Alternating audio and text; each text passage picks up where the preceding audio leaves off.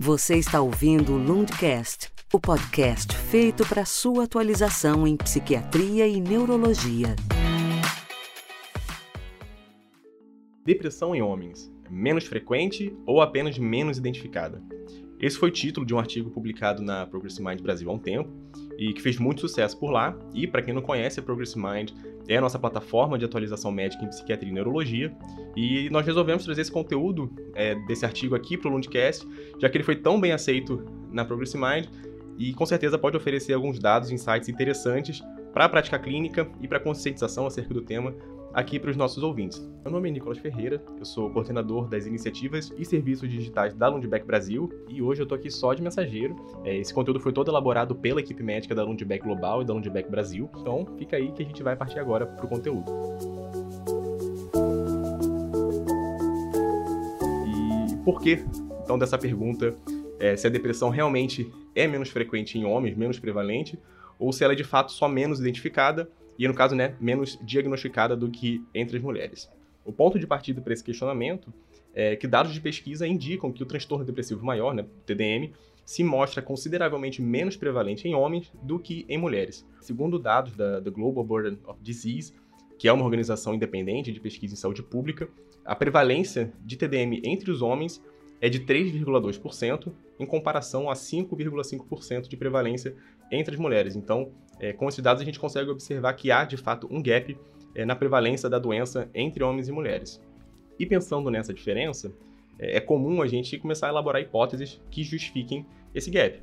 É, uma das maneiras de explicar esses números poderiam ser as diferenças biológicas entre os sexos é, naturais, é, e aí talvez relacionadas muito ao sistema endócrino, que afetam a neurobiologia, as diferenças na resposta ao estresse entre os sexos, e aí, por exemplo, é, o surgimento de depressão nas mulheres em função de períodos de maior fluxo hormonal, como na puberdade, menstruação, é, durante a gravidez, no pós-parto, menopausa, enfim, diversas situações que podem tornar é, essa uma sugestão plausível.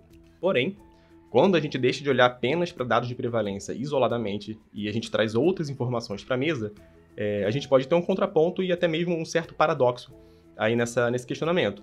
Por que um paradoxo? Apesar da prevalência menor de depressão em homens, a taxa de suicídio da população masculina é de duas a quatro vezes maior do que entre as mulheres. E aí, visto que o TDM está associado a um aumento de três vezes no risco de suicídio, mesmo após o controle de condições psiquiátricas comórbidas, a, a falta de diagnóstico e eventual tratamento da depressão pode contribuir substancialmente para a mortalidade masculina por suicídio. Então, como que essas maiores taxas de suicídio podem se justificar frente às evidências de que homens apresentam menor prevalência de depressão.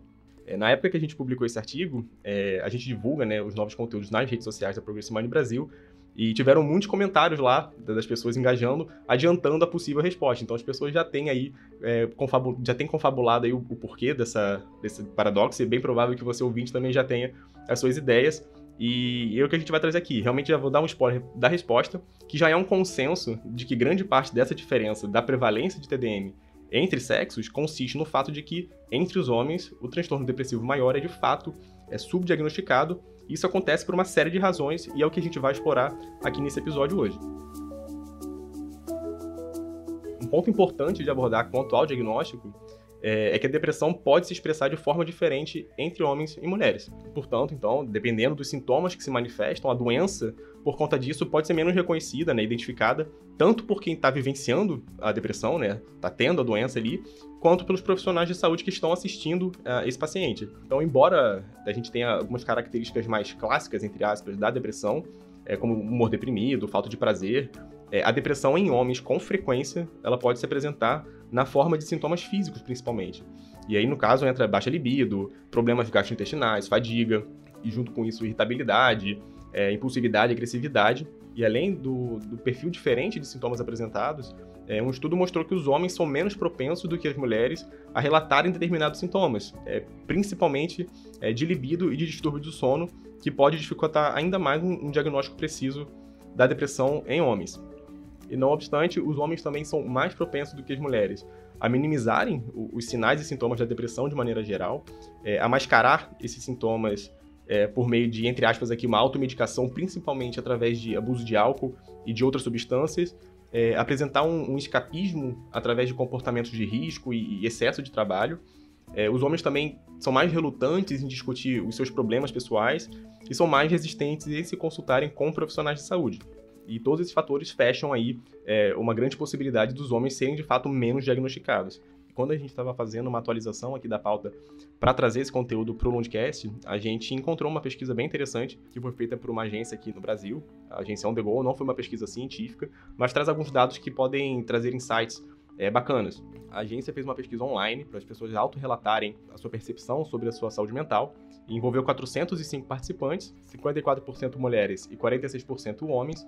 E, e, na pesquisa, um dado interessante foi que 72% dos homens consideraram a sua saúde mental boa ou muito boa, e entre as mulheres essa porcentagem foi de 55% é, para essa mesma avaliação é, em relação à saúde mental.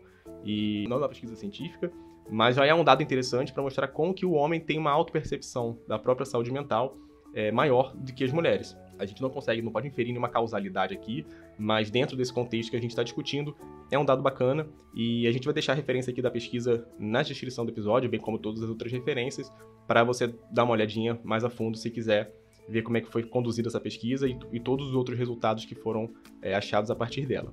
E uma outra pesquisa que contribui bastante com o que a gente está abordando aqui foi uma pesquisa canadense, é, bem recente, publicada agora em 2020. De fato, agora, essa é uma publicação científica que foi publicada numa revista revisada por pares.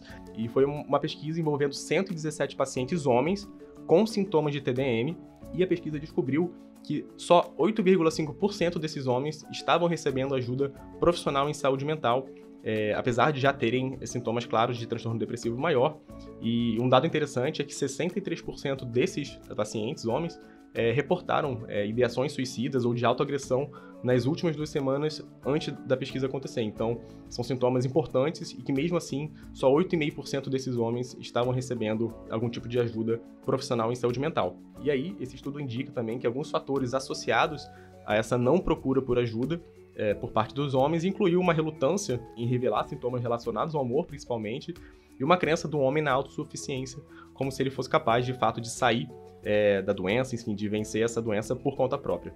E não receber tratamento adequado é particularmente relevante para essa população masculina, porque apesar dos dados indicarem que as mulheres cometam mais tentativas de tirarem a própria vida, os homens são mais propensos a conseguirem completar essa ação de fato, que é uma característica muito importante é, da depressão masculina. E não tem como a gente falar disso tudo sem falar de estigma. É, as associações entre o estigma e o comportamento é, de busca por ajuda profissional podem afetar é, desproporcionalmente determinadas populações, aqui no caso a população masculina, e, e, os homens são mais propensos a relatarem sensações de estigma pessoal associados a um transtorno de saúde mental, é, em função principalmente de fatores como vergonha percebida, é, desejo de proteger a própria reputação, a reputação da família, né, uma dignidade pessoal. E é muito comum os homens é, tenderem a negar é, problemas desse, desse tipo, porque culturalmente há uma ideia de que o homem deve ser forte e, e também em muitas culturas expressar emoções é, é, como se fosse um traço, entre aspas, aqui feminino e que traz essa carga é, de estigma junto à, à saúde mental e, e, especialmente no homem. É, como resultado, os homens deprimidos, quando falam sobre o assunto, eles são mais propensos a abordar apenas os sintomas físicos da depressão, é, como fadiga, enfim, aqueles que, sintomas que a gente discutiu anteriormente, ao invés de trazer é, à tona sintomas relacionados às emoções que poderiam ajudar no diagnóstico é, preciso da depressão nesses homens. Então, empoderar os pacientes por meio de, de psicoeducação, é, falar sobre saúde mental ajuda a normalizar as conversas sobre esse assunto e, finalmente, ajuda a reduzir o estigma em torno de transtorno de saúde mental como um todo. E sendo a depressão uma condição é, eminentemente tratável, é, o subdiagnóstico entre homens contribui de forma desnecessária para o fardo que é o sofrimento com a doença, é, para uma possível incapacitação desse indivíduo, que afeta toda a rede social, toda a rede em volta dele, e em casos mais graves, é, aumento de mortalidade entre os homens é, por consequências da depressão não tratada.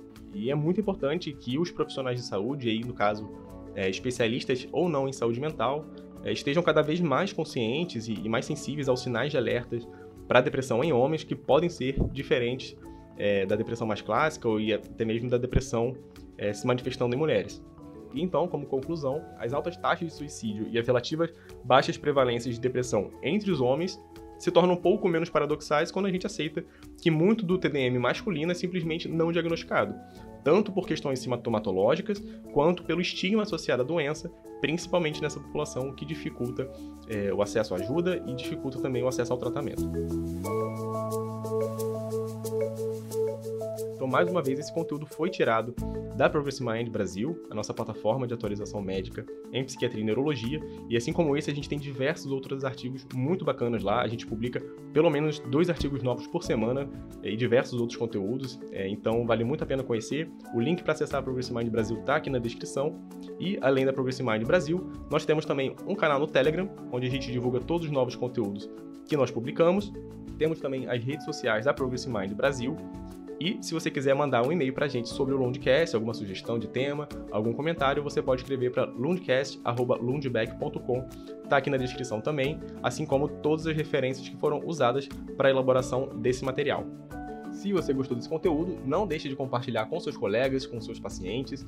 É, com certeza é um, é um tema e, e, alguns dados que podem contribuir bastante para essa discussão que é tão importante. Além disso, a gente publica episódios novos do Lundcast duas vezes por mês, então compartilhando com os colegas, eles também vão ficar por dentro de todos os novos conteúdos que a gente publicar por aqui. E não menos importante, se você quiser receber notificação do Spotify quando sair um novo episódio do Lundcast, aqui no feed você encontra um sininho que você pode clicar para ativar as notificações. Daí o Spotify vai te avisar sempre que tiver algum episódio novo nosso. Até a próxima. Tchau, tchau. O Lundcast é produzido pela Lundbeck Brasil em oferecimento da Progress in Mind, o Centro de Recursos para Psiquiatria e Neurologia. Este conteúdo é destinado a profissionais de saúde habilitados a prescrever ou dispensar medicamentos.